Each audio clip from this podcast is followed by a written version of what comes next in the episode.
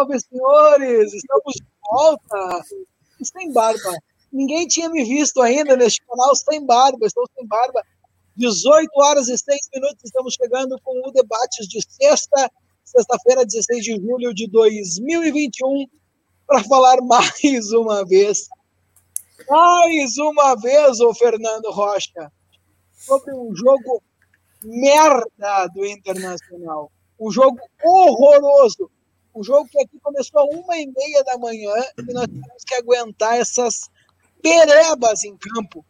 Já tem vários comentários aqui mandando um grande abraço para o Patrick, inclusive aqui do, do Francisco. O Patrick fez ontem igual o Escurinho, jogou só a partir dos 40 do segundo tempo. A diferença é que o Escurinho passava os outros 85 quieto no banco. A partir disso, Fernando, nós vamos falar sobre o resultado de ontem, oitavas de final da Copa Libertadores, sobre o que foi o jogo, sobre a possibilidade do Internacional jogar com time misto contra o Juventude e também sobre Juliano e também sobre aquele Pedro Henrique, Paulo Henrique, José Henrique, que eu nunca ouvi falar na vida, mas que estava especulado no Internacional aí e que não vem também, não vem também, essa é a grande verdade. Boa noite, Fernando Rocha. Boa noite, Fábio. Boa noite, Andrei. Boa noite especial para a Ju, que está aí uh, participando pela primeira vez conosco do debate de sexta, para a gente tentar manter a sanidade mental e falar do Inter ao mesmo tempo. É difícil, mas vamos tentar, né? Vamos tentar. Uh, vou fazer aqui já, já para começar uma inconfidência, porque nem a Ju é dessa época. Mas em confidência, na... vai ser o um novo Tiradentes. Tu vai fazer uma confidência, então. não, não, não, mas é, eu, eu, eu, nem a Ju é da, da, década de 90 e eu sou da década de 90. Lembro do pai não, dela. Não, não, não, não. Tu é da década de 80 e bem do início ainda. Ah, mas daí tem outro cara da década de 80 também na, na live. Mas eu bem do final. Eu sou da década de 90 e, e, e, alguns dos profissionais que a gente ficava na dúvida, pô, trabalhou no Inter, trabalhou no Grêmio, será que é colorado, será que é gremista? Eu não vou perguntar se é colorado ou gremista, mas só o fato da Ju ser muito colorada já me remete a uma certa preferência clubística do seu pai, que é o Cassia Carpes, que foi técnico do Inter na década de 90 e que para nós é uma satisfação poder te ter aqui, na, ter aqui na live. E assim, depois a gente fala um pouco mais do Inter, que, é, cara, é foda, é complicado.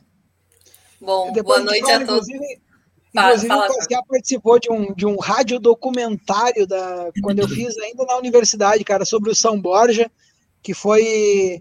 A gente contou uma história muito legal sobre a fundação da, da Sociedade Esportiva São Borja, que veio a ser o Bugre, que hoje é a ESB, que teve a fusão do Cruzeiro de São Borja com o Internacional de São Borja. O Cassiá fez uma grande participação nesse rádio documentário, que foi muito importante na nossa, na nossa construção aí de percurso acadêmico. Antes de apresentar a Ju, porque a gente tem que fazer uma apresentação especial quando um convidado vem aqui, um convidado especial que entende muito de futebol, mas antes a gente apresenta os arigós dessa live. Andrei Severo. Andrei Severo, primeiro que nós temos um desafio, você tem que encerrar essa live com 500 seguidores no Twitter. Essa live não fecha antes que você tenha esse número. E já tem gente pedindo para que você faça algumas promessas. Tá pronto para isso? Pois é, ó, vamos, vamos conferir aqui em tempo real quanto é que tá, ó. Primeiro, boa noite, né, gurizada? Ó, 487 seguidores no momento. No Twitter é arroba eu, Andrei Severo, para me seguir lá, bater 500 seguidores até o final da live. Tem gente já pedindo a volta do, ó, da, sabe, né? Você sabe do que bigode do Bita. Do bigode do Bita. Mas, eu digo mais. Se bater 500 seguidores, eu venho com o bigode do Bita na segunda. Mas se bater 700 seguidores, vai ser ao vivo esse bigode, hein? Na segunda-feira. Ah, não. Segunda, então nós vamos, nós vamos fazer tudo para ter 700 seguidores. Eu já tô dando um flow agora já. para não ver é isso. isso. É isso, gurizada. E aqui, ó, ainda o vinhozinho, porque é só alcoolizado para aumentar esse time de merda. Boa noite. A gente tem a honra de receber hoje aqui a Ju Carpes, porque é uma das gurias aí que fala muito sobre Inter, entende muito de futebol, tem propriedade quando fala, quando, quando expressa as suas opiniões, e é sempre bom para nós aqui no Gigante Sobre Linhas recebermos pessoas que manjam muito do assunto, porque aqui a gente está pela corneta, então a gente traz sempre um convidado para dar aquela balançada, né, para o convidado poder é, ser o, o fiel da balança das nossas cornetas.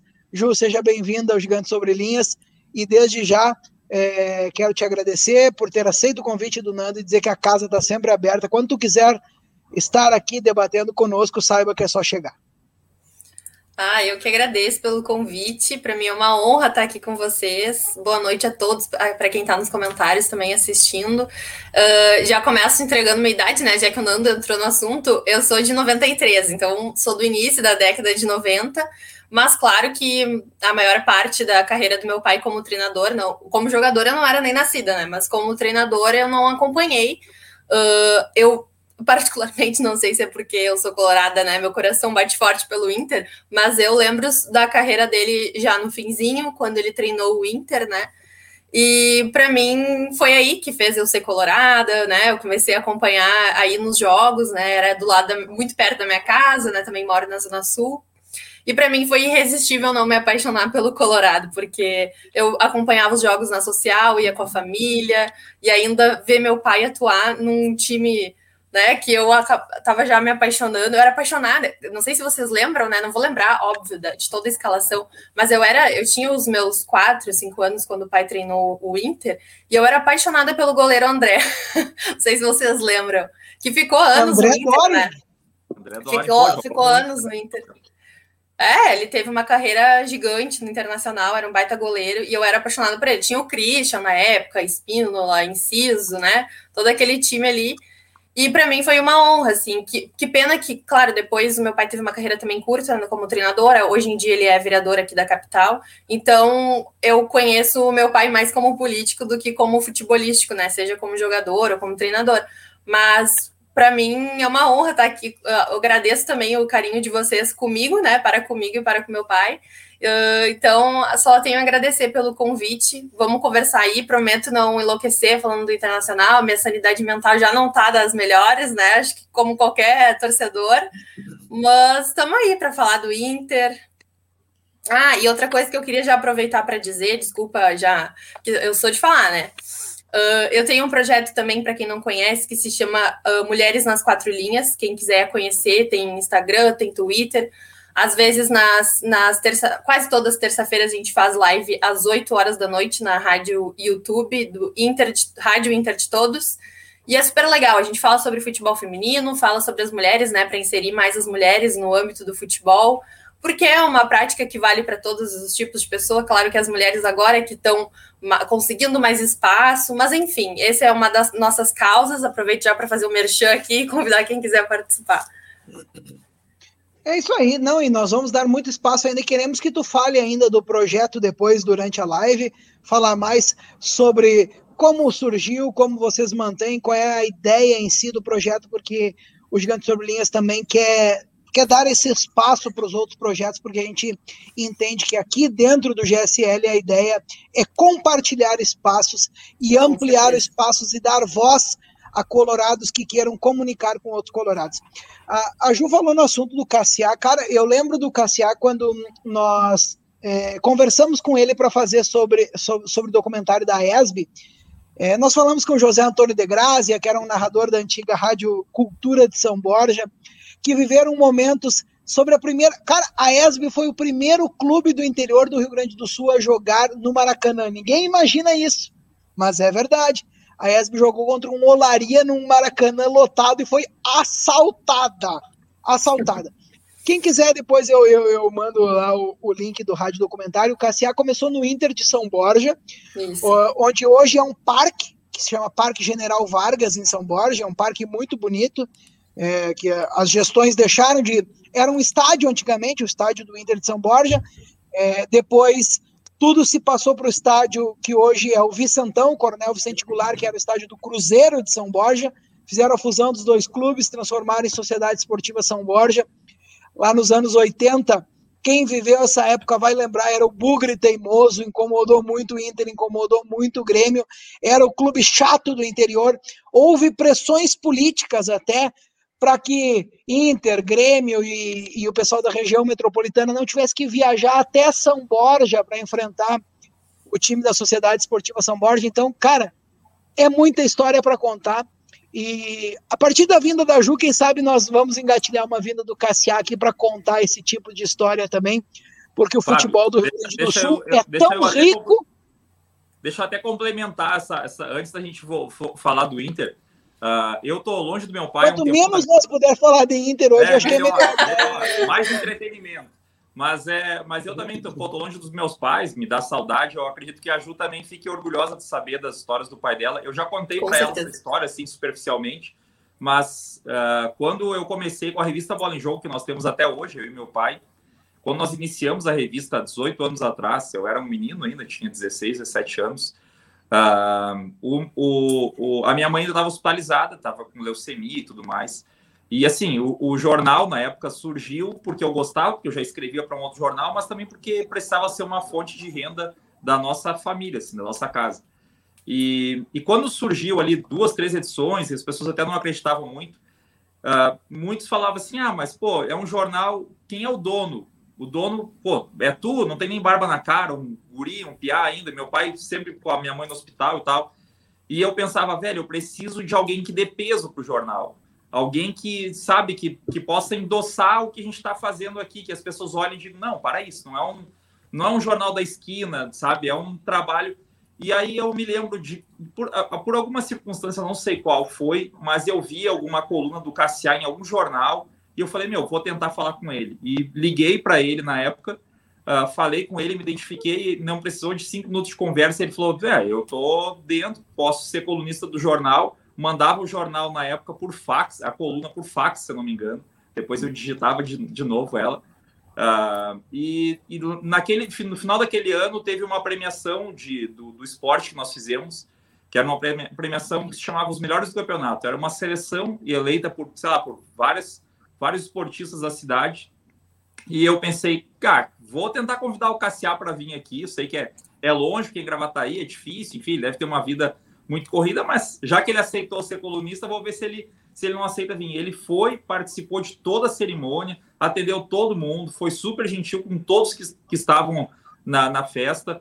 E então, assim, eu tenho. Nunca mais tive contato com ele, mas tenho essa gratidão, assim, por lá atrás ter ajudado. É, depois também o próprio o João Garcia foi um cara que foi muito importante para nós na sequência mas é um cara que por lá atrás nos ajudou bastante, talvez nem saiba a importância que tenha tido para a nossa vida, para o um negócio que é, que é da família hoje, que meu pai sustenta com ele lá, lá, lá em Gravataí. Então, é, eu não estou falando, eu, a gente não te convidou por ser filha do Cassiá, te convidou por futebol. Mas aproveitando que tu é filha do Cassiá, quero deixar essa mensagem para ele, que tu possa transmitir para ele, porque foi um cara bem importante para nós lá atrás. Peraí, Bom, eu tenho uma coisa para dizer. Uh, eu tava cham... Meu pai tá saindo para ir num programa agora, mas eu tô chamando, ele vai subir aqui só para dar um abraço, só para dar um, um oi para vocês. Oh, maravilha. Por... Ó, ele tá aqui, peraí, deixa eu liberar o microfone. Vem aqui rapidinho, pai. ele não vai entender nada, né? A gente tá, eu tô participando aqui de uma live no Gigante Sobre Linhas. Tem o Nando, o Fábio e o Andrei. O Nando acabou de contar uma história, então abaixa mais, senão eles não te enxergam. O Nando tava contando a história da revista, né, Nando? Como é que é o nome da revista? Bola tá em jogo. Tá ouvindo o que eu tô falando? Sim, sim, sim. Tô, sim. Tô, tô, cortou um pouquinho para mim. Revista Bola em Jogo. Revista Aí, Bola em Jogo. Na época era jornal, hein? Na época era jornal Bola em Jogo. Lá em dois, Cassiá, muito, Conta para ele. muita satisfação poder te ter aqui no canal. Uh, e lá atrás, em 2002, uh, tu aceitasse convite para ser colunista da, da, da ainda o jornal Bola em Jogo. era um guri, tinha 16 anos e mandava com as colunas por fax, se eu não me engano, e eu digitava de novo depois. E depois também participou lá no Cerâmica, no, no, na sede social do Cerâmica, da premiação dos melhores do esporte Gravataí no final daquele ano. Isso. E para o início do nosso trabalho, que existe até hoje, que a revista existe até hoje, foi um cara muito importante, porque deu peso para o jornal. As pessoas passaram a acreditar um pouco mais no projeto pela tua presença, pelas tuas colunas, e não precisou de mais do que dois, três minutos para explicar o que era o projeto. E foi super solícito e nos e nos ajudou e nos, nos, nos, deu, nos, nos entregou a tua, a tua, enfim, o teu nome, né, a tua imagem, para que pudesse também nos ajudar lá atrás. Então fica aqui o meu agradecimento. Estava falando isso para a Ju agora. Eu disse: não convidamos a Ju por ela ser tua filha, mas por entender muito de futebol, assim como o pai. Né? Mas ela, ela, ela acha que entende. Ele, ela acha que entende. E ainda tem o pai corneta em casa. Isso não, olha, é, não é fácil. Passear, eu agradeço a tua, tua breve participação aqui conosco também. Estava falando para a Ju que tu participaste conosco num rádio documentário da Unipampa que nós falamos sobre a história da SESB, da origem da SESB, da fundação do Cruzeiro com o Inter de São Borja, porque eu sou formado em jornalismo na SESB, então também contei aqui na abertura do programa sobre essa participação que tu fez conosco. É, lá no, lá também no... sempre sendo muito solícito. E aproveitar que tu está aqui, já, já quero te fazer um convite ao vivo para estar conosco, para contar histórias sobre o futebol gaúcho um dia que tu tiver à disposição. Também. Vir aqui tu e a Ju para falar sobre futebol conosco. Tá bom. O, lá começou a minha história no SESB, né? Lá começou, no futsal, futebol salão. Tá? Então, ali que deu a minha. Foi forjado o Cassiá a partir daquele momento, até de marketing, porque é um apelido, né? Quando eu é, botava. É no, quando eu botava no lado do tênis, assim, Cassiá escrito a caneta, o tênis branco com caneta azul. Então ali, os caras falam em marketing essa época. A gente já fazia marketing naquela época. Conhecia o Cassiá e ficou, bota o Cassiá, tira o Cassiá, bota o Cassiá, era Cassiá para lá e para Cassiá para cá, né? Então, começou lá no Colégio Estadual de São Borja. É, é verdade. E aí, quando tu quiser, então, o espaço está à disposição, que venha compartilhar tá essas histórias do futebol gaúcho conosco. Só combina com a Juja aí que a gente. Com a Juja. Já, agora você já sabe meu apelido de família, ótimo. É. um abraço. Obrigado, Garcia. Bom final de semana. Ele estava já saindo na garagem, eu mandei um WhatsApp, corre aqui rapidinho. é bom ouvir essas histórias, né? Às vezes a gente influencia a história de pessoas que a gente nem imagina. Então, é bom saber, né? Traz um retorno legal. Não, e muita gente não conhece a origem, né, Ju, do futebol gaúcho em si, porque hoje a gente não vê o interior em si. Hoje é o São Luís de Juí é o grande representante do interior do futebol gaúcho. É a coisa mais distante da capital. Mas ninguém imagina que Santiago, que São Borja, que Uruguaiana tiveram grandes times de futebol ali nos anos 70, nos anos 80 e, e que fizeram parte muito forte dessa história do futebol do interior do Rio Grande do Sul e que a gente merece aqui também compartilhar. Portanto, contudo, todavia, meus senhores, esse canal é um canal do Internacional. Esse é um canal e nós... valeu, acabou a live, valeu. Participação aí.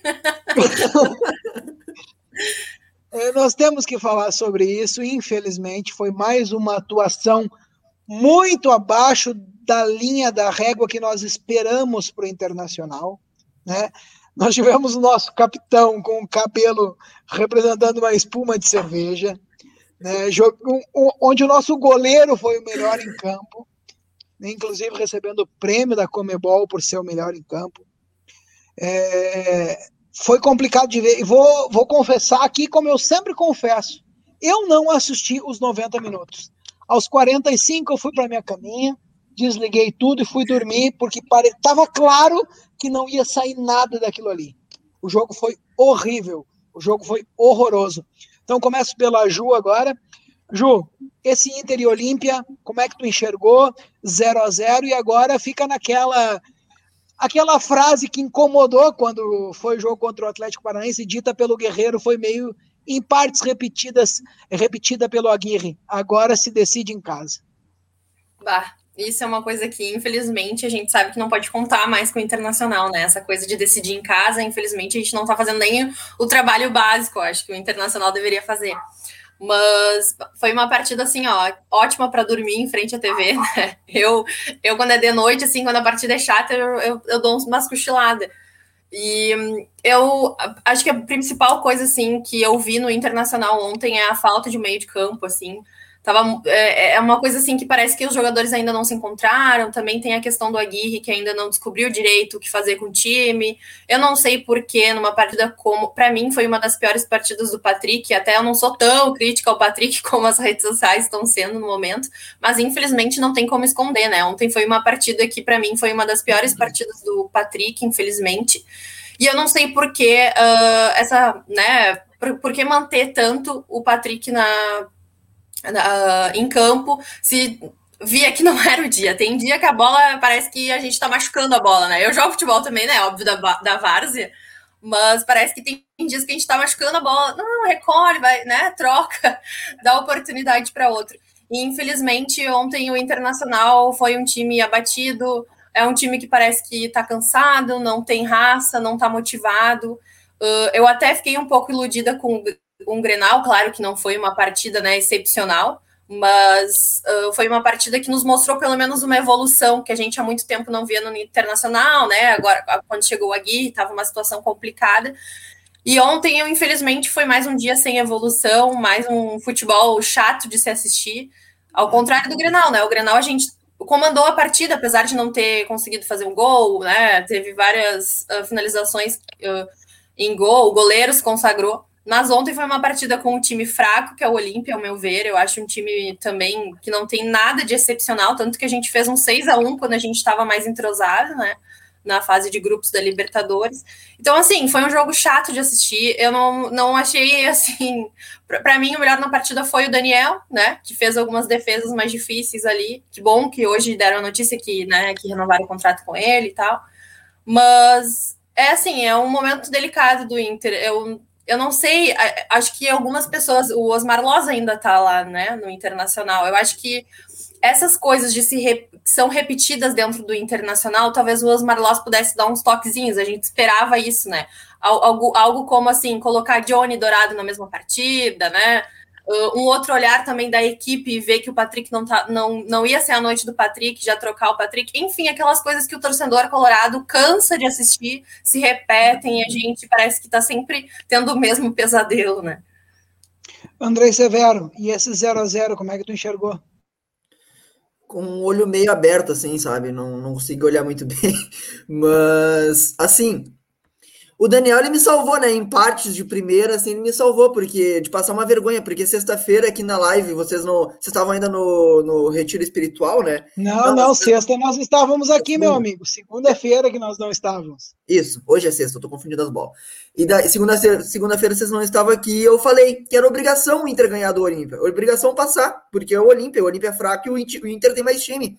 Mas a gente já viu que o Inter conseguiu a evolução que o Inter vinha tendo, até, do, até em relação ao Grenal, a gente achou que poderia talvez embalar a partir de agora, a gente já voltou a estaca zero de novo, então não sei o que esperar para a próxima rodada.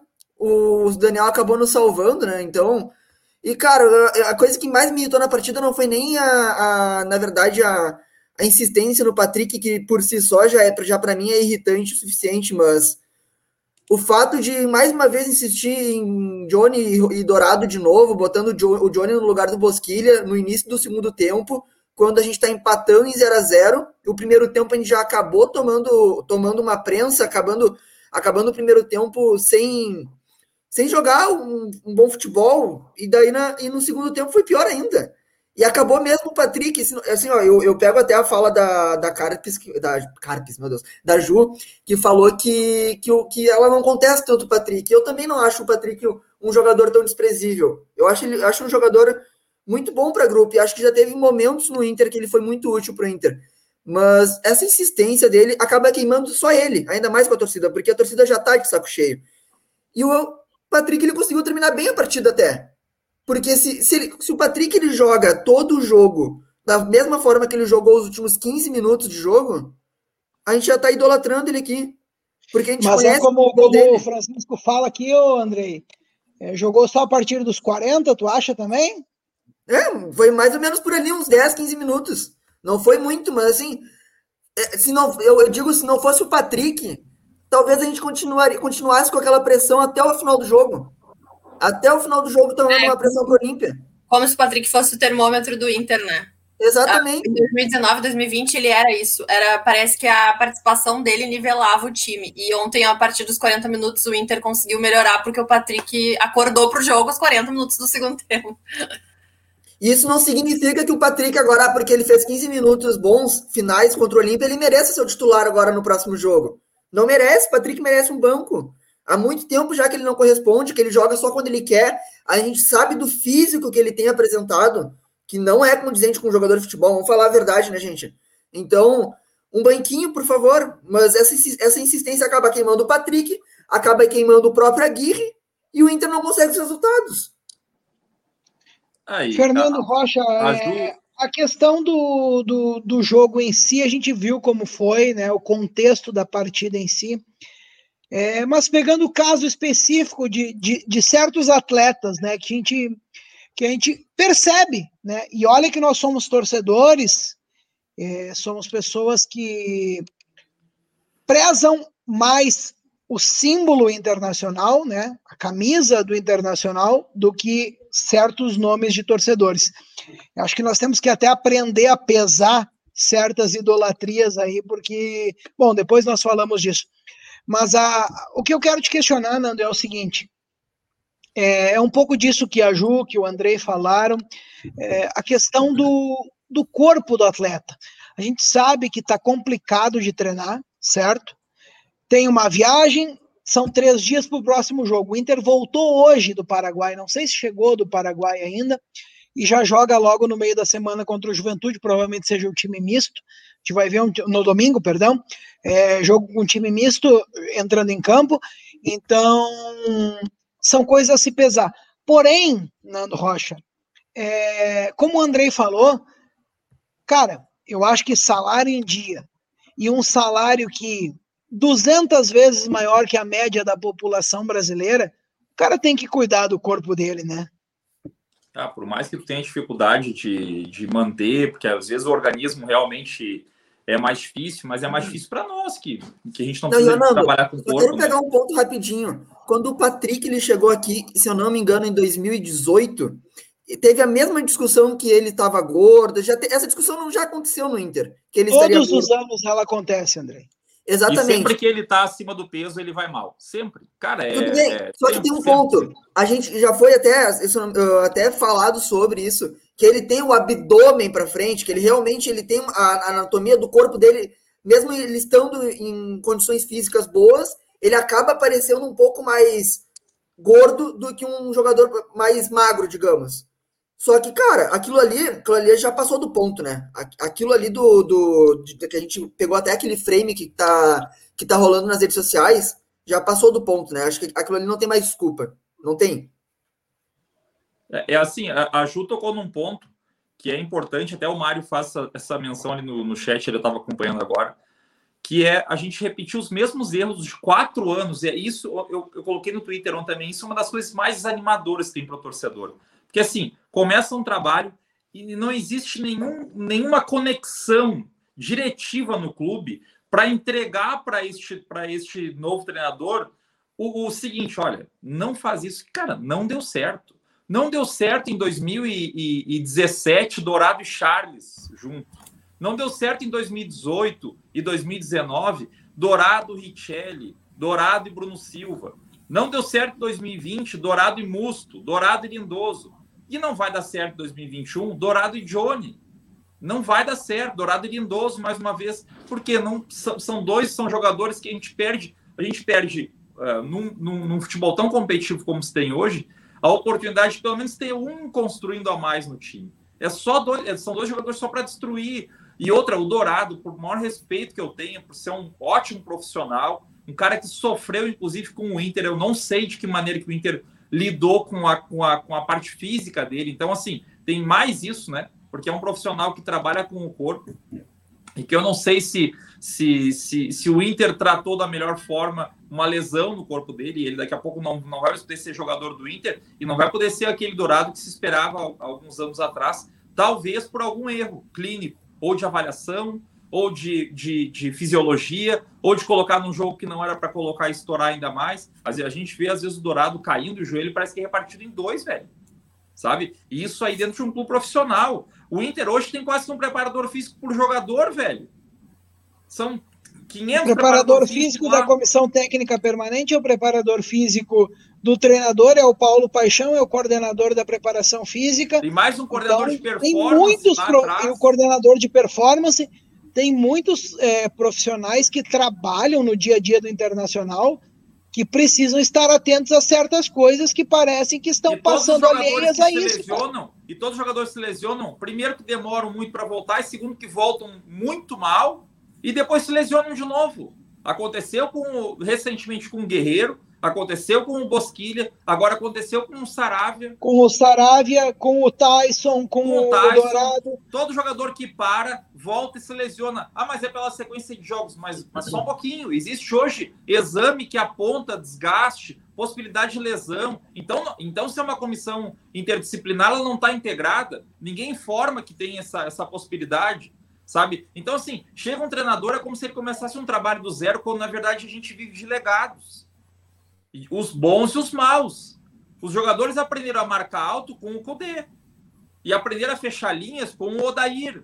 Entendeu? Aprenderam a verticalizar um pouco mais com o Abel. E assim as coisas vão acontecendo. Agora, a parte ruim também tem que ficar. A parte ruim também tem que ser, olha, não faz que não vai dar certo. Tem outros jogadores no elenco, a gente já não tem um elenco muito numeroso, mas tem possibilidade de fazer diferente, né?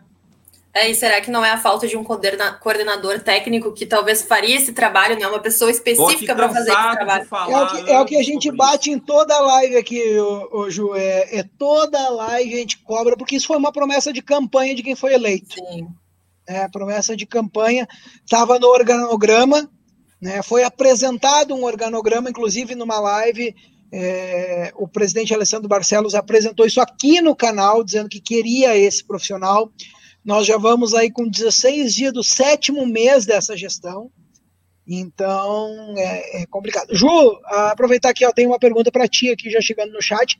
E a gente tem esse espaço aberto. O pessoal sabe que os convidados é, recebem as perguntas como se fosse uma, um integrante normal do canal. E o Mário faz essa pergunta e passa para ti.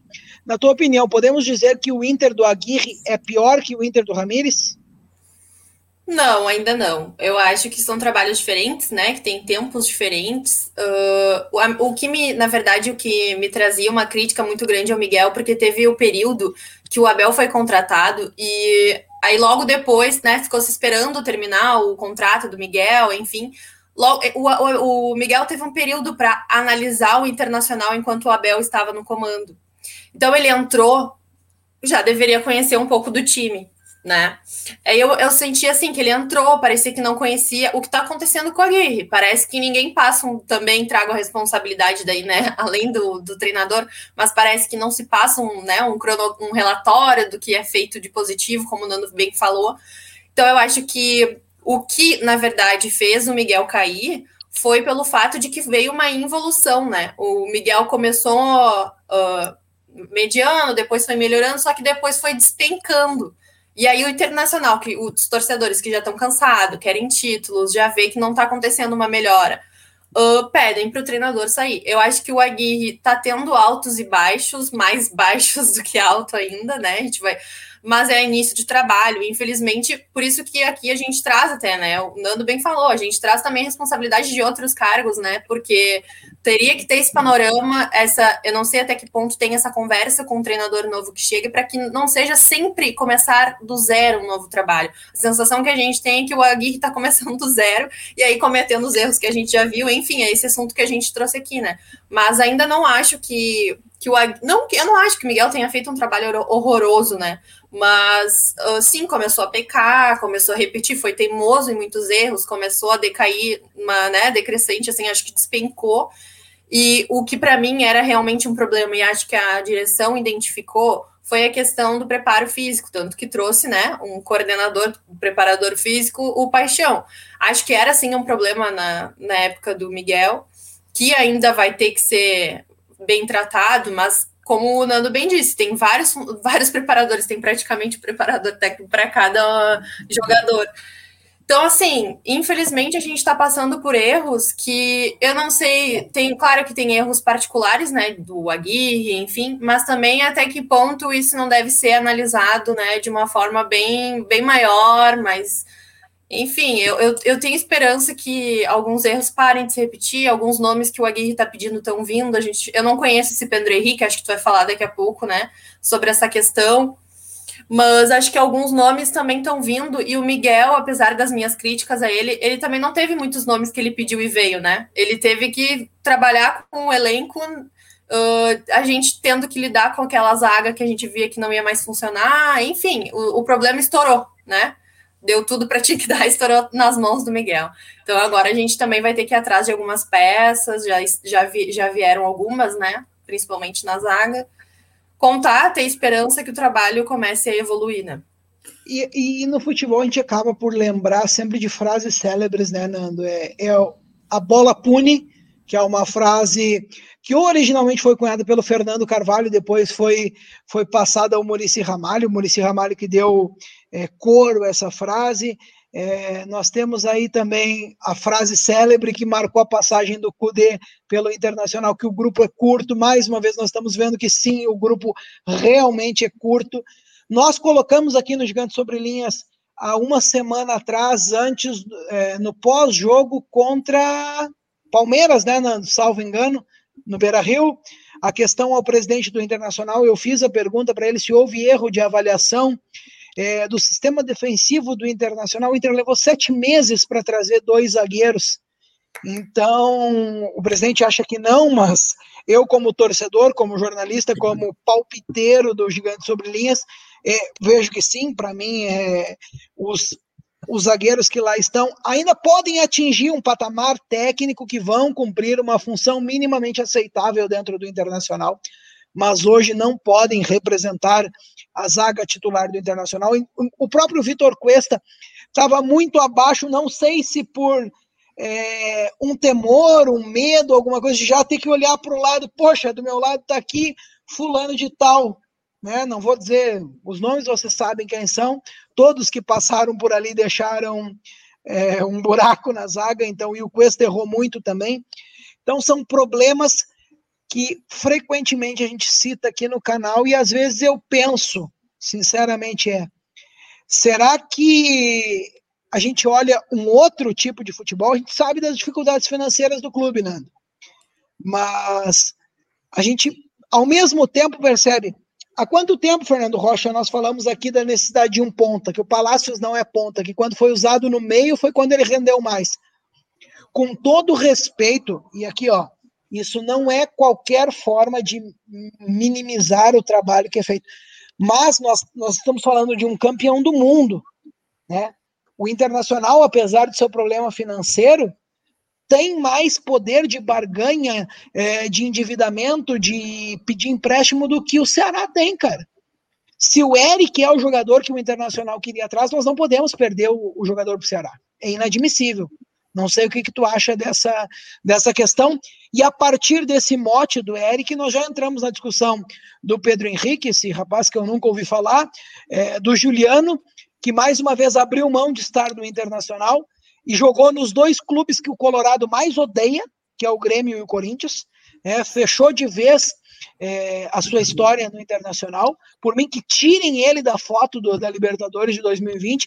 O gol da fumaça vai ser lembrado simplesmente como gol da fumaça e não o gol do Juliano mais. Gostaria muito de ter o Juliano aqui, 31 anos, acho que poderia render, acho que ainda poderia dar algum resultado, mas não quis. É, a gente entende que o futebol é profissional, que o jogador vai em busca de um salário melhor, apesar de não precisar, mas de 90 em 90 dias ele vai receber o salário dele lá no Corinthians.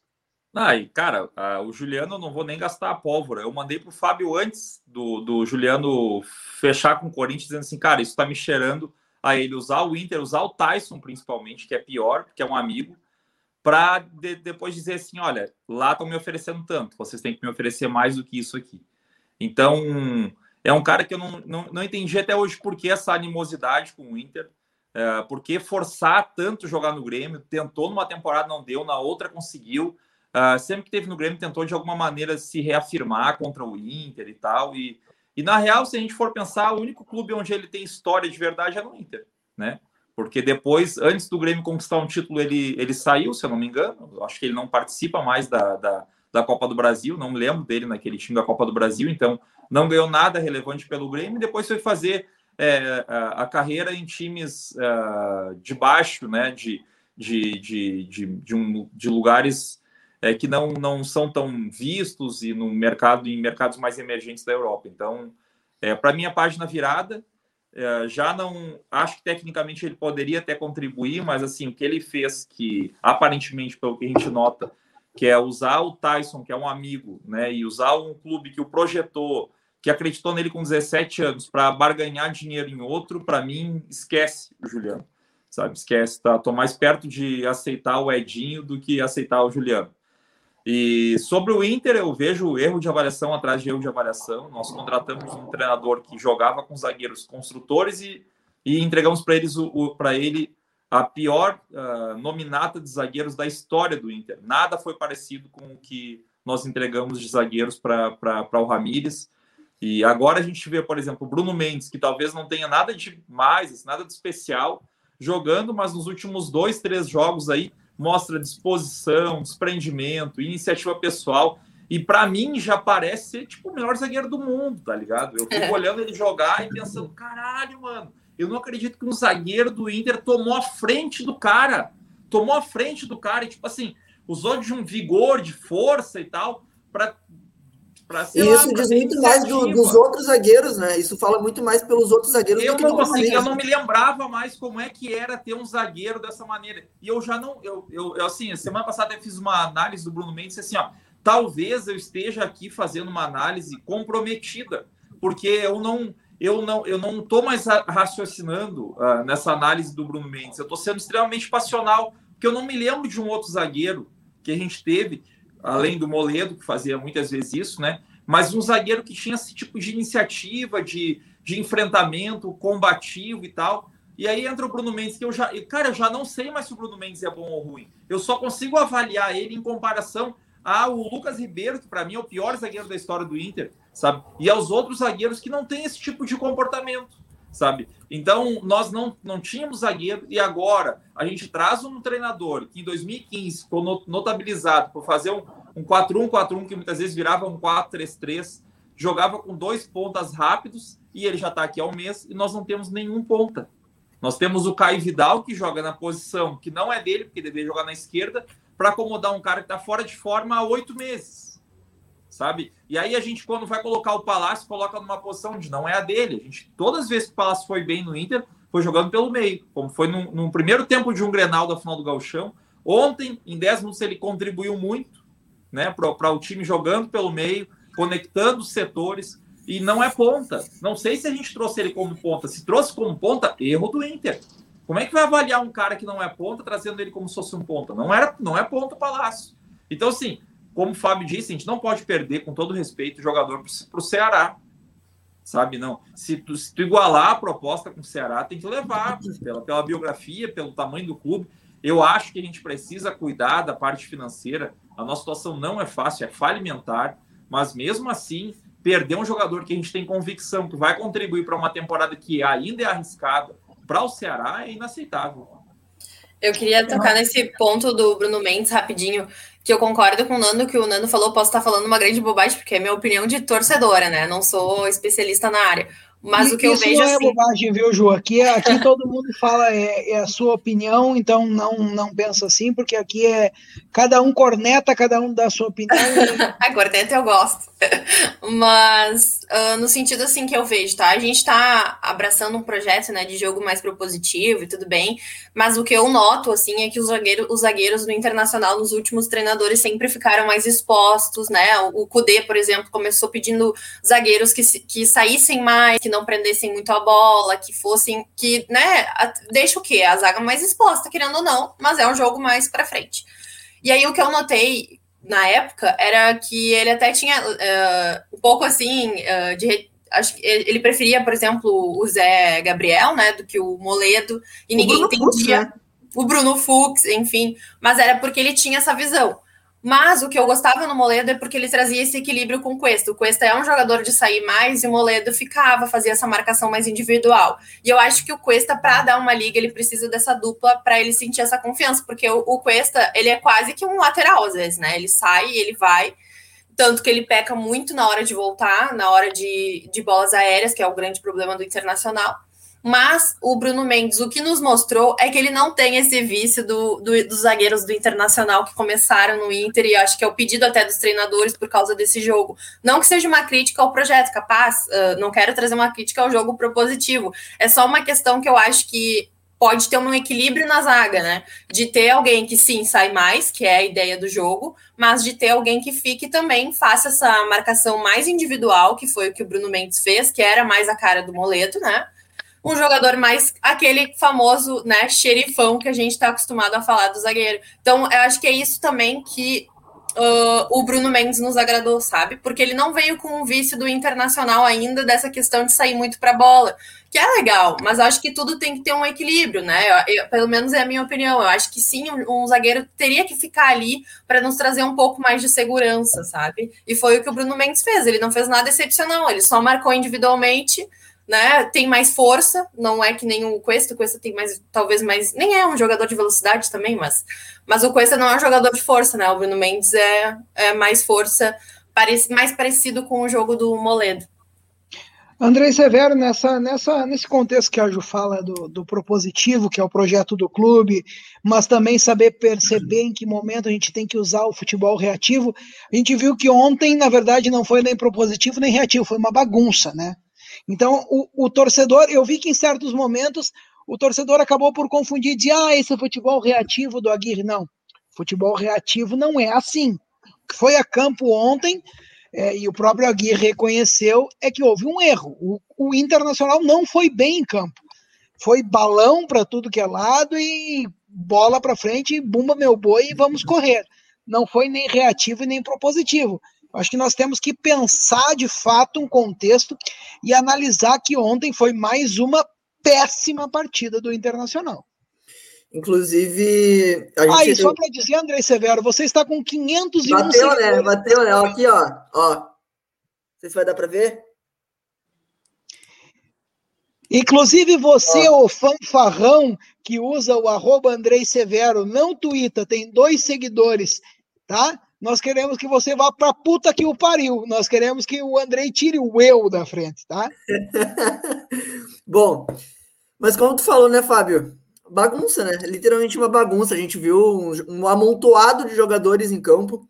E até quando o Aguirre veio, a gente chegou a comentar, eu cheguei a comentar aqui em live, que eu acreditava muito no, no, no, no Aguirre dando certo, por quê? Porque eu via o Aguirre tendo o jogo propositivo do, do Kudê, e do, do Ramires, aquilo que a intensidade do Cudê, né, que é uma, uma, uma, coisa que o, que, o, que, o, que o grupo do Inter já, te, já tinha demonstrado conseguir fazer, que era a intensidade do Cudê, e a gente sabe que o Aguirre tem isso, principalmente nos primeiros minutos, mas também com o jogo reativo, por exemplo, da forma que jogou o Odair, da forma que jogou o Abel. E o, e o, e o Aguirre, ele mescla essas duas, essas duas etapas, um jogo reativo e um jogo propositivo.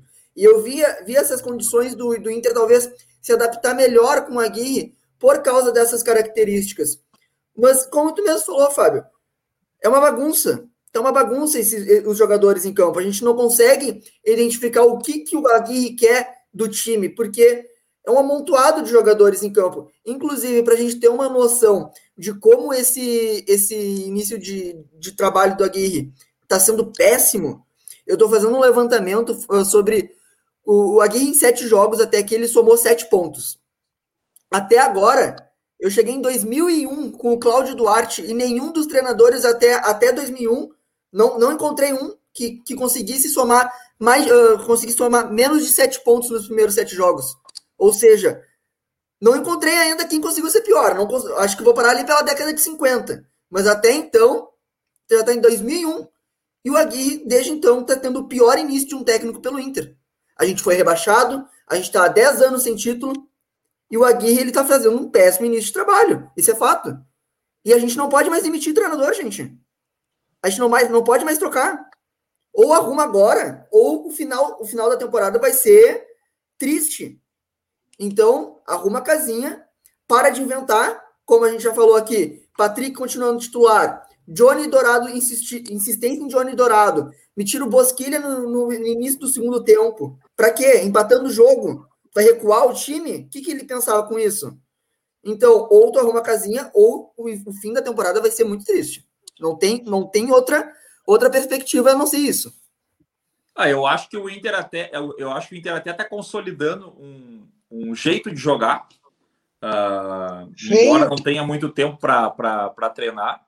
E assim, sinto informar mas aquela história de, de ruptura e tal, cara, é um modelo muito semelhante ao que era, por exemplo, do Odair, ao que foi do Abel no final do ano passado, e que se era para ter esse entendimento de que este grupo ia permanecer, que não ia mudar a fotografia, que ia ficar da mesma maneira, e, e a gente, sei lá, ia buscar um treinador que tivesse essa característica, teria ficado com o Abel então, que já estava aí, que já estava adaptado, enfim. Também não, não, não, foi, não foi bom o final de campeonato com cinco pontos em cinco jogos, mas é um técnico experiente, enfim, sabe?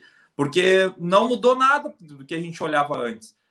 Se vocês pegarem alguns jogos da primeira fase da Libertadores de 2018, por exemplo, que o Inter fez, 19, que o Inter fez com, com o Odair, que depois a gente é eliminado pelo Flamengo, muitos dos jogos são semelhantes e quase que idênticos a essa partida que nós temos contra o Olímpia ontem, que é sempre, sempre, sempre fechar espaço, baixar as linhas e tentar sair no contra-ataque com jogadores abertos, enfim, é muito semelhante esse modelo de jogo.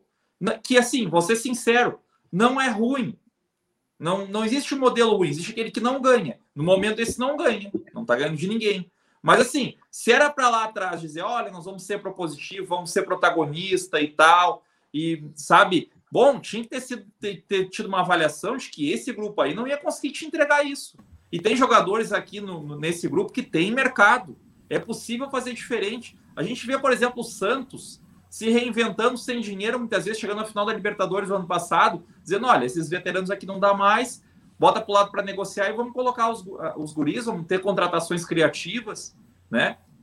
Então, é. E às vezes nem contratações, eu... né, Nando? O Santos busca o Soteudo, que é o grande fiel técnico da balança do time que chegou à final da Libertadores, e o resto é um amontoado de guris com o Marinho na frente numa fase que a gente não sabe se vai igualar mais uma vez. Mas o futebol é isso, são apostas também. Né? Não não ficar naquela que a gente entregou um mínimo de resultado, renova por três anos, por quatro anos, por seis anos e vai ficando nessa celhão. Senhores, nós já vamos aí com 52 minutos de live, vamos nos aproximando. O Nando tem uma live, tem a rinha contra o Potter lá na Inter da Depressão. Mas tem histórias aqui, o Thiago, por exemplo, ó, chega e diz assim: ó, sou de São Borja e perguntei para os meus avós se eles conheciam o Cassiá. Uhum. E o meu avô disse que jogou diversas partidas contra ele. Olha aí, João, mais um, alguém que, que chega não, Rio Grande do Sul é minúsculo, né? São é. Borja, oito, olha, oito horas da capital. É, é, é, engraçado isso, né? Mas é muito legal saber dessas histórias, vá. Ju, mas assim, é o seguinte, só para nós passarmos é, de forma pelo menos a, a, salientar, hoje as gurias meteram uma sacolada no esporte, né? Que pelo menos a gente dá uma alegria, a gente dá um sorriso quando olha o perfil das gurias coloradas. As gurias meteram 6 a 1 no esporte. Quero que tu fale, aproveite né, esse mote das gurias e fale um pouquinho do projeto. Ô, ô, ô Fábio, que deixa, vocês só, têm. deixa só eu interromper, pra, até para deixar a Ju ter mais tempo de desenvolver, porque é um assunto importante também para quem acompanha e por, ela entender bastante e acompanhar. E pode nos contribu contribuir com a live com três caras que não tenham conseguido acompanhar tanto. É, eu, para não me atrasar lá do outro lado, que eu também vou precisar entrar às 11 horas, é, quando vocês saírem daqui, entrem lá no, no Twitch da, do Inter da Depressão. Acho que eles passam pelo YouTube também. Agora eu vou fazer a disputa Venci o Bez, né? Venci o Bez no, no, detalhe por 20 centímetros. E agora enfrenta o Potter, então, na rinha de Colorado na semifinal. Eu vou, vou me despedindo, agradeço a participação da Ju, a galera que acompanhou. Sincera, vou ser bem sincero com quem acompanhou. Cara, vocês são heróis, porque eu não sei se eu não tivesse na live, se eu estaria acompanhando o conteúdo do Colorado agora. Porque não é tem verdade. vontade, velho. Não tem vontade de ouvir falar, não sabe, é desanimador. E pá, a gurizada veio junto, aí teve uma audiência legal, então, pô, vocês são heróis e são ó, ó, o, pessoal, o pessoal deve estar acompanhado assim para estar nos só assistindo pode, só assim, só, pode. só assim. Então me despeço, assim. é, me despeço até para dar, dar um tempinho mais para vocês seguirem falando um pouquinho mais aí e na segunda-feira a gente está de volta. Obrigado, Ju, pela, pela Espero que quando eu chegue lá esteja ganhando, viu, Fernando Rocha? E fale Não, do lá. canal, tá? fale pro pessoal seguir eu o canal. Eu a zebra, né? Tá? Só a zebra, tá, tá, tava pagando, tava pagando mais na, na, na KTO. Inclusive, o, o, o Luciano, o Luciano Potter só acerta as malandrinhas no, quando erra. Diz para ele que só quando eles erram a marcação é que eles acertam. Inclusive, antes do Nando sair, o Nando me mandou aqui no, no, no, WhatsApp, agora no privado aqui, que ele vai tirar a barba também se eu chegar aos 700 seguidores até segunda-feira. Então, tá? Vou sim. Eu, eu, a única vez que eu tirei a barba na minha vida, ah, quer dizer, na minha vida não, nos últimos 10 anos, foi em 2017 ou 18, uma coisa assim. E a Lauren era pequenininha, tá? era 17. Estava sentada do meu lado, viu eu fazendo a barba, viu eu tirando a barba, sentada conversando comigo. Quando eu limpei com a, com a toalha que eu olhei para ela, saiu chorando do, do banheiro, dizendo que eu não era o pai dela. Amada. ah, tchau, então, Fernando. Tchau. Beijo, tchau. Dá um beijo na Lauren. Sou fã da Lauren, adoro quando o Nando publica as coisas dela. Acho demais. Não, e, e, quem convive com ela sabe que. Eu juro, eu, eu já disse isso pro Nando várias vezes hoje. É, eu, eu achava que a maioria das histórias eram mentira, tá? Já disse isso pro Nando. É, mas quem conhece, quem convive com ela, nós passamos agora três dias é, no interior aqui, em férias, longe das redes sociais, longe de tudo, numa barragem. E quem convive com aquela menina três dias seguidos sabe que tudo, tudo, tudo é verdade. É impressionante a inteligência daquela menina. Ju, mas o negócio é o seguinte: nós queremos saber. É, aqui nós temos um, uma ideia de que não há, né, não precisa haver concorrência entre produtos colorados, né? Porque eu acho que cada torcedor vai buscar o que, o que contempla a si. E, então, no Gigante Sobre Linhas, nós temos essa ideia de dar o maior espaço e a maior visibilidade possível a quem produz conteúdo de Colorado para Colorado, porque a gente sabe que cada vez está mais difícil acompanhar a mídia tradicional, e o Inter é meio passivo nisso, a gente viu o Grêmio, inclusive, contestando falas do programa Sala de Redação, que nós já contestamos diversas vezes aqui no Gigante Sobre Linhas, e parece que o Inter é meio passivo, então a gente quer trazer o torcedor para consumir cada vez mais conteúdo de Colorado para Colorado. Então, quero que tu fale sobre o projeto de vocês, quando vocês estão no ar, as redes sociais, é, para que o, a audiência do Gigante Sobre Linhas, que hoje estamos aí com 160 pessoas simultâneas acompanhando agora, numa sexta-feira, é, é, até poderia ser mais, né? Mas parece que a galera já foi de final de semana, é, para falar um pouquinho desse grandioso trabalho que vocês é, realizam? Bom, o trabalho começou no meio da pandemia, né? Como os muitos trabalhos tenham começado na pandemia, né? E assim que eu, é, um, é um projeto que a gente realiza. Eu, a né, Juliana Carpes, Thalys Cariotti e Vitória Chu nós tivemos a ideia de fazer um Instagram, porque a gente já começou a participar de algumas lives aqui sobre o Inter, né? Algumas pessoas nos convidavam, era sempre bom falar de futebol. E a gente viu que o público estava começando a aceitar bastante, assim, ver mulher falando sobre futebol, né? Entendendo que a mulher gosta de participar também, né? Por exemplo, a Lauren, agora a gente citou a Lauren, a Lauren é uma pessoa que vai amar futebol no futuro, se já, com certeza sei que já ama, porque o pai incentiva, né? Então, e tomara que ela não ame o Inter, né? Aproveita que mora em Portugal e ame o Inter. Olha, eu vou, eu vou falar para você aproveitar que o Nando Rocha não está aqui, mas nós estamos perdendo uma torcedora para o Benfica. mas também, né? Na, nas atuais circunstâncias, não tem nem como convencer de torcer para o Internacional. Mas é incrível, né? Quando a história começa assim. Eu, eu, por exemplo, né, fui motivada pelo meu pai. E desde aí eu sempre fui apaixonada pelo Inter, mas pelo futebol. E quando eu encontrei a Thalia e a Vitória, a gente percebeu que tinha vários propósitos em comum. Um deles era trazer, o, aproximar né, a mulher do futebol, o futebol da mulher. A gente sabe que ainda é um ambiente que as pessoas estão se acostumando com isso. Agora a gente está tendo várias narradoras, né, inclusive do Grupo Globo, né, que estão tendo prestígio, são pessoas que estudam, dá para ver que entendem muito de futebol. Então, o que a gente queria mais era fazer um projeto que mostrasse isso, que a mulher pode participar do futebol, que a mulher pode falar de futebol, né, trazer também o Internacional é o time que mais tem sócios colorados no, né, no seu quadro. Então tem que valorizar o clube, o clube nesse aspecto, trazer a mulher para mais perto, porque o Internacional, né, uh, tem que uh, trazer projetos que envolvam a mulher, já que tem muita mulher no seu quadro. Então, era isso que a gente queria, além do internacional, né? Trazer a mulher para perto do futebol. Então, a gente criou um Instagram que se chama Mulheres nas Quatro Linhas, depois a gente fala ali de futebol, traz também profissionais femininas que estão atuando né, no mercado, assim como jornalistas, como jogadoras, enfim. E também toda terça-feira às 8 da noite, a gente faz um, a gente foi convidada pela rádio que é Inter de Todos, o nome, né, que também é um canal aqui no YouTube que está começando, mas fomos uh, convidadas a, a fazer uma live toda terça-feira às 8. Então, a gente, é, que se chama Inter de Todas, né?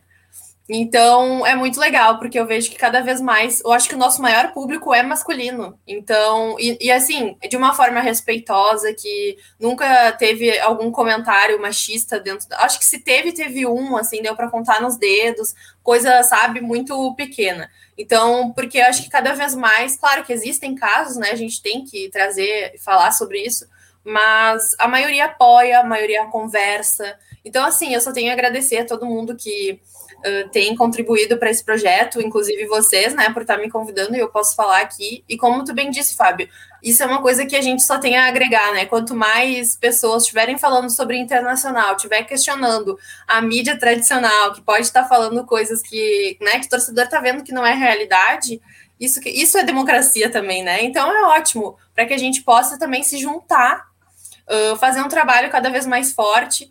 Aqui vocês estão dando um espaço também para uma mulher, então é muito legal, né? Que as pessoas saibam avaliar que pessoas são capazes, né? Não importa se a pessoa se é, se é de sexo feminino, sexo masculino, enfim, ela pode ser o que ela quiser, mas as pessoas capazes têm que ter espaços nos lugares, né? Então é isso, é isso que a gente luta, né? Para que as pessoas possam entender que também é um ambiente de mulher, que a gente possa ir no estádio se sentir mais segura. Tem várias pessoas, inclusive, não, não é só no meu projeto, né? A Nani, eu sou fã da Nani, que é a Adriana Quemelo, ela tá fazendo um trabalho incrível também, tá começando a comentar, inclusive nas, na, nas, nas participações de transmissões da CBF. Então, assim, uma pessoa que surgiu do Twitter. Então, eu sou muito grata, né? Todas as pessoas que eu tô conhecendo, as pessoas que eu tô encontrando que fazem sentido para esses propósitos, assim. Sou grata a vocês também por convidarem e poder falar sobre isso. E, e, saiba que o espaço aqui vai estar sempre aberto. Quando tu quiseres, achas que, que tem a contribuir aqui, manda mensagem, pede o link de acesso da sala, está é, tá uhum. convidada, o convite está aberto aí à disposição. Vamos agora agendar aquele bate-papo com o Cassiá, quero que tu esteja aqui junto para instigar também, porque tem coisa que nós não sabemos, mas que tu sabe e pode instigar, fazer ele contar histórias num dia especial, numa live do Gigante Sobre Linha, saiba que o espaço aqui está sempre disponível quando vocês precisarem, é, querem é, divulgar os produtos de vocês também, contem conosco para espalhar esse conteúdo, porque, como eu disse, é, o Colorado tem que entender que não, não deve haver rivalidade dentro, entre os canais que produzem conteúdo colorado, né? Cada um vai escolher o que quer consumir no momento que quer claro. consumir. Perdão. É afinidade, né, Fábio? Exatamente. A gente tem afinidade vai... com diversas coisas diferentes, faz parte. Não, e aí vai assistir o Colar daqui a pouco, vai assistir o Gigante Sobre Linhas amanhã de manhã, sabe? Porque eu acho que são conteúdos que podem ser consumidos em outro horário. É, acho que tem espaço, mais uma vez, sempre falo isso, tem espaço para todo mundo é, falar, é, expressar o seu sentimento, porque eu sempre digo, o Gigante Sobre Linhas não é um espaço de informação apesar de eu ser jornalista por graduação, né, moro longe, não tenho acesso a informações como o pessoal do Vozes tem, como a Nani tem, como o Jairo tem, que estão aí trabalhando no dia a dia da informação do internacional. Esses sim trabalham com informação. Aqui a nossa ideia é explorar o sentimento da torcida colorada e é assim que nós vamos fazer, e sempre dando espaço para todo mundo que quiser contribuir aqui. Então, seja sempre bem-vinda, sempre que quiser, o espaço está aberto Conte conosco para divulgar os produtos de vocês, as lives de vocês e quando quiser, as portas do Gigante Sobre Linhas vão estar sempre abertas para os conteúdos de vocês. Obrigada. É isso que eu espero também, é isso que a gente quer fazer, fazer um intercâmbio legal, né? Porque para todo mundo crescer junto, é, é essa a intenção. Então eu só tenho a agradecer o espaço, foi ótimo estar aqui com vocês. E claro, vamos marcar que eu quero fazer essa live aí com o pai junto. Desde que ele não fala, não fale meus nomes de família, né? Que já tem gente indo, já tem gente indo pro Twitter me chamar. Não vou repetir o apelido, porque depois eu vou começar a falar. Mas já tem gente no Twitter me chamando pelo nome da minha família, porque o pai falou aqui. Não, olha. não, ele, ele é corneteiro, vocês viram, Na né? próxima live, quando ele estiver aqui para contar essa história, ele vai deixar escapar invariavelmente. ele vai. ele vai. Severo, é, bom final de semana agora livre da faculdade, vai poder ah, aproveitar o sábado, o domingo, vai curtir. É, sextou com força, hein, André Severo? Ai, não, não aguentava mais esse semestre, graças a Deus acabou. Mais um semestre, né? Uma, uma hora acaba todos, né? Quando chegar no fim, a gente comemora realmente. Mas, bom, tu me deseja um bom final de semana. Vai ser um bom final de semana até as oito e meia da noite de domingo, né? Então. Não, o, o bom, o bom, André, é que vai poder curtir quase todo domingo. Exatamente. Pois é. Até as oito e meia da noite de domingo eu tô bem feliz. Depois disso, ali pelas, pelas 10h30 acabou o final de semana, já é segunda-feira. Já é triste pela segunda-feira, mas depois do jogo do Inter fica pior ainda. O, o Euler, o Euler tá nos cobrando aqui, ó. Não falaram do Yuri, do Caio. Vamos falar, nós não temos tempo, porque não sei se a Ju tem tempo. Tá? Eu Hoje tenho para falar deles rapidinho, pode falar. O, o, o, Nando Rocha que se ferre lá no, no na Rinha Colorados contra o Potter. A gente aqui falando, né? que Nós tem que vamos... apoiar os outros projetos. A gente, não, Nando que se ferre. É, é, agora, agora é assim. É, depois a gente vai lá torcer para ele, esperar que ele ganhe e vá para a final da Rinha dos Colorados, representando o gigante sobre linhas, né? Mas, ô, ô Ju, então, aqui, ó, a pedido do Euler, do Arte, é, ele, quer, ele quer a tua opinião sobre o ataque do Internacional aí, que é, já criou muito em outros tempos, Hoje já não cria tanto, e mesmo assim não cria tanto. Já estamos aí a, seis jogos sem, sem marcar gols de bola rolando, é isso? Salvo engano? É. O último é, é gol do Yuri foi uh, contra o Chapecoense, não foi? Acho que foi, foi alguma coisa assim. Foi. É, eu acho que. Eu não acho. Eu acho o Yuri bom, mas eu acho que falta maturidade para ele. Eu também não sei se está tendo questões fora campo, né? Que algumas pessoas estão falando. Mas enfim, eu acho que, é, eu acho que falta também o entrosamento do time. Quando uma coisa não tá indo bem, começa a apertar para outro lado, né? Parece que quando a gente ajeita a zaga, vem para o ataque, parece que tá sempre algo uh, sendo comprometido. Mas eu acho que o Yuri, para ele, eu acho que sim, ele é um bom jogador. Eu acho que o que falta é maturidade. Às vezes, nas finalizações, eu vejo uh, o meu pai, né, que, é treina, que já foi treinador, ele sempre fala do Yuri, que no sentido de que o Yuri vai fazer uma finalização, ele não levanta a cabeça para olhar para onde ele tá chutando, sabe? Às vezes ele faz com a cabeça baixa. Isso é o início de um atacante, né? que o, o cara tem que chutar olhando para olhando onde ele tá chutando. Então eu acho que é, são questões assim que ele tem uh, tem habilidade, mas falta, acho que amadurecer, sabe? E talvez o próprio time esteja interferindo nele, assim, nas jogadas. O Caio também tem velocidade, tem que aproveitar essa velocidade do Caio. Mas acho que falta, assim, é uma questão do time e também alguns pontos, assim, nada muito específico dos jogadores. Como, como a Ju fala, André, parece que o Caio, né? O Caio tenta, ele tem a velocidade, mas parece que no momento da decisão é. ele acaba por tomar a decisão errada, né? Não, ele tomar a decisão dele é... Tem, tem, alguém do lado para tocar a bola. É, a gente sabe, mais uma vez, vou citar, já citei durante a live, que falta tempo para treinar, né? Aí vão pensar assim: ah, o Fábio está querendo que o Inter caia fora da Libertadores para ter uma semana de treino. Não é isso. Não é isso, mas eu acho que assim, assistir um vídeo, o jogador tem que perceber o que, que ele está fazendo de errado ele tem que perceber que tem um colega de vermelho e branco ali Isso. do lado dele, que naquele momento a melhor opção era o passe para o colega, e numa dessas fazer um dois, cara, toca e vai para frente receber, né, André? Eu acho que tem coisas assim que, que também é... parece que falta QI, André. É a tomada de decisão até, não só em relação a não tocar a bola, até quando chuta também, chuta em cima do goleiro. Eu acho que foi contra o São Paulo, se eu não me engano, que ele errou dois gols assim claros, claros, e, e que nos prejudicou, né? Obviamente, a atuação já estava sendo pífia e ele prejudicou ainda mais errando gols na cara, né? Se eu não me engano, foi contra o São Paulo, não, realmente não me lembro agora. Mas até voltando ao assunto sobre o Yuri. Bom, o Yuri, eu, eu acho que um cara que já demonstrou futebol como o Yuri, né? Assim como até o Galhardo. O Galhardo também já demonstrou um bom futebol pelo Inter. Eu acho que não dá para tirar como jogadores que são ruins. Principalmente o Yuri, por ser um jogador super jovem, um cara que tem 20 anos, acho que acabou de completar 20, 20 anos. Então, é óbvio, é, é, talvez ele não seja um fenômeno que talvez a gente tenha pintado nele quando ele estava em boa fase. E realmente não é, porque fenômeno a gente só conhece um, né? A gente só sabe um que conseguiu foder os joelhos duas vezes e conseguiu vencer a Copa do Mundo ainda e destruir todo mundo, né?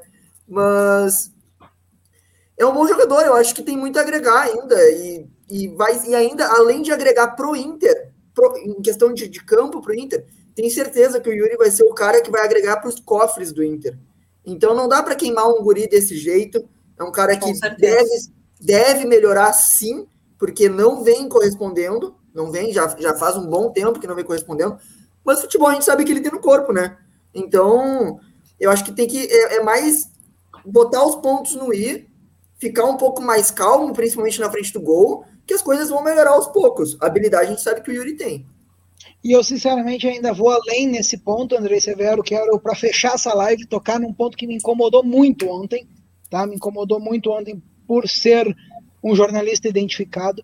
Acho que o, o, o jogador de futebol, principalmente que hoje está no elenco do Internacional, precisa dar mais atenção a esses momentos de assistir um vídeo, assistir o que errou, tentar perceber onde é que errou na partida anterior para não repetir o erro na partida subsequente do que está em rede social respondendo o jornalista que busca informação, que vai atrás para informar as coisas que acontecem, tá? Então fica aqui. E outra, né, Fabio? Fabio até, querido Lucas até amigo né? que, eu, eu construí nesse meio, tá? É, claro que a gente erra, a gente erra, sim, a gente erra bastante, a gente erra, a gente acerta.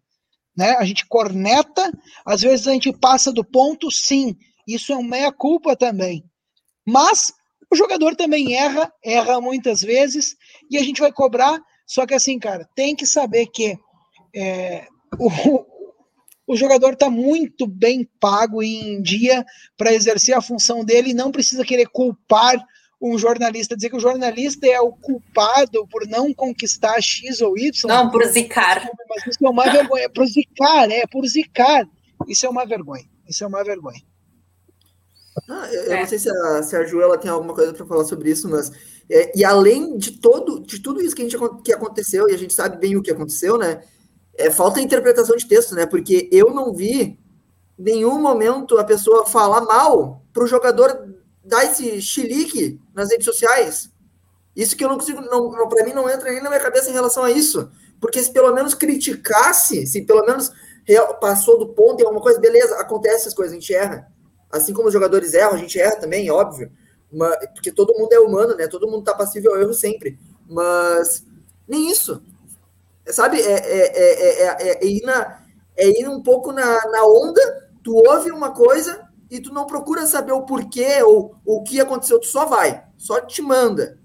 E é isso que eu acho que aconteceu. Eu acho que falta isso para os jogadores, principalmente do Inter porque eles se acham no direito, nunca venceram nada. A gente vai, bom, tocar num ponto de novo, né? Nunca venceram nada pelo Inter e se acham na, no direito, no direito como se fosse alguém importante pra gente. Não, nunca fizeram nada pela gente. Então, falta um pouquinho desse discernimento dos jogadores, né? Principalmente interpretação de texto. Eu recomendo um pouquinho de interpretação de texto aos jogadores do Inter. É isso, senhores. Muito obrigado pela audiência de todo mundo. É, eu estou vendo ali que o pessoal no Twitter vai começar uma campanha para o Tadeu Schmidt dar uma atenção, porque o Loirão, né, a Loirão, fez dois hat-tricks essa semana. Dois jogos, dois hat-tricks. Então, ô Tadeu Schmidt, olha para as gurias coloradas, cara. Liga para cá, diz, deixa elas escolherem a música para tocar no Fantástico também. A Loirão, dois hat-tricks, um na quarta-feira, ou na terça, salvo engano, outro hoje.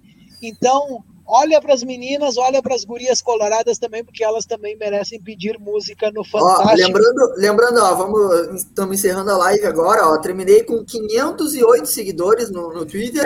lembrando, lembrando que se bater 700 até segunda-feira, até a live de segunda, ó, vai ser ao vivo aqui, ó, tirar toda essa, voltar ao bigode do Bita, como o Fábio gosta de falar, tá? Então, se, se, se chegar nos 700 ao vivo aqui, ó. Vou botar um balde aqui embaixo e fazer ao vivo. Senhores, muito obrigado pela audiência de todo mundo. Ju, muito obrigado mais uma vez. Eu que agradeço. É, nos aguentado por essa hora e vinte aqui, por ter participado é, no Gigante Sobre Linhas. Como eu disse há pouco tempo atrás, as portas da casa estão abertas. Volte quando quiser, sozinha, simplesmente para falar de internacional. E depois vamos marcar um dia especial para o Cassiá vir contar as histórias do futebol do interior gaúcho, que tenho certeza que ele tem muitas para compartilhar conosco. Combinado, vamos adorar participar, vai ser muito, muito legal. E obrigada, pessoal. Obrigada a todo mundo que participou aqui nos comentários, fez perguntas para mim. Obrigada pelo convite e seguimos, né? Vamos, vamos nos falando para a gente fazer esse intercâmbio aí que a gente possa crescer todos juntos. É isso, senhores. Fechamos mais uma sexta aqui no Debates de Sexta do Gigante Sobre Linhas. Voltamos na segunda-feira, às 18 horas. Eu, Andrei Severo, Nando Rocha, Adriano Schneider e mais convidados especiais para, eu bem espero, que nós possamos falar de uma vitória do Internacional. Porque eu já não aguento mais começar programas para não falar de uma vitória do Internacional. Sinceramente, nem lembro como é que é. Muito obrigado e bom final de semana a todos. E assim fechamos o Debates de Sexta. Tchau, tchau. Até mais.